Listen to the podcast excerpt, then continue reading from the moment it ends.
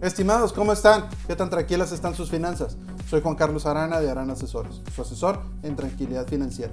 El día de hoy les voy a platicar sobre el seguro, la ayuda económica que todos necesitamos en algún momento.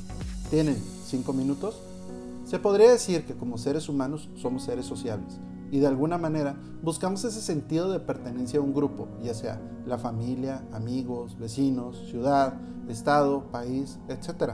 Podemos encontrar un sinnúmero de asociaciones a las que, de alguna manera, buscamos pertenecer. En mi pensar, una de las principales causas de esta conducta es la protección.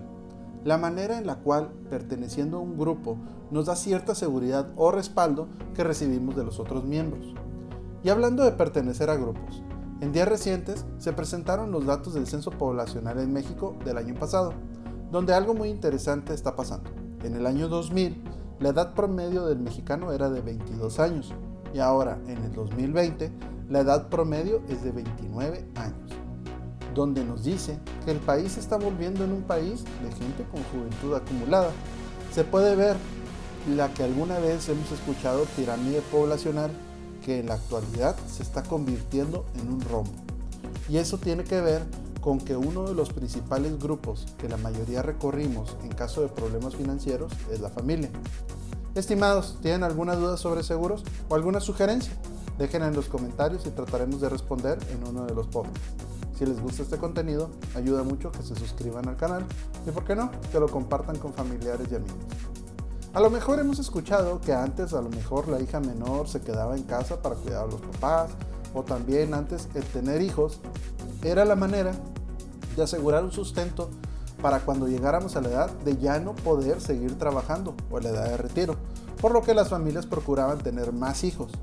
Según el INEGI, en 1990 el promedio de los hijos era de 3.8 hijos por familia Ahora en el 2020 el promedio es de 2.1 por familia, por lo que podemos ver que la opción de los hijos o la familia como la manera de sobrellevar problemas económicos futuros cada vez es menos viable, ya que cada vez tenemos menos familiares de los cuales podemos recurrir a la hora de algún problema financiero.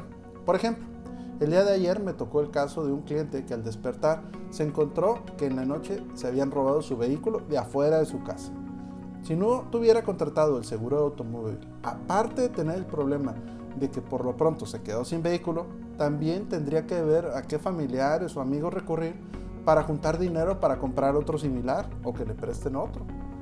O también la semana pasada me pasó el caso de otro de una clienta donde se le cayó su teléfono celular, el cual prácticamente quedó inservible. Un teléfono con un costo aproximado de 15 mil pesos ahí sí se me hace complicado recurrir a los familiares o amigos para volver a recuperar los 15 mil pesos para adquirir otro teléfono. Pero gracias a su seguro de hogar, este le pagó ese daño. Por cierto, les interesaría un diagnóstico sobre sus finanzas personales y qué tan seguras están, los invito a entrar a nuestra página web www.aranasesores.com donde les voy a regalar la primera asesoría personalizada. Solo hay que dejar unos datos y agendamos una videocita, ya sea por Zoom o Google Meet. Ahora, no se diga si hablamos del retiro laboral. ¿Quién se hará cargo de ese adulto mayor que algún día llegaremos a ser? Ya no se puede dar uno el lujo de tener hijos para que en un futuro se hagan cargo de nosotros. También hay que considerar que en definitiva sale más barato pagar un seguro de ahorro para el retiro que tener cuatro o más hijos para que se hagan cargo de nosotros. En algún lado escuché que unos padres de familia sí pueden tener varios hijos, pero que varios hijos cada vez es más complicado que se hagan cargo de un adulto de juventud acumulada.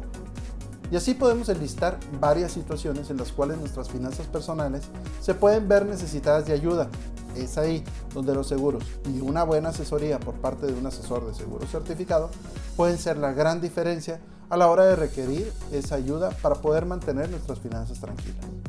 Estimados, si quieren saber qué opinan mis clientes de mí o de otros temas que ya vimos, nos pueden encontrar en YouTube, Facebook, Instagram, LinkedIn, Twitter y podcast como harán asesores. Y como cada semana, les pido una disculpa, porque si antes les pasaba esto y no estaban protegidos, era por desconocimiento. Ahora si les pasa, es por gusto. Les deseo unas finanzas tranquilas.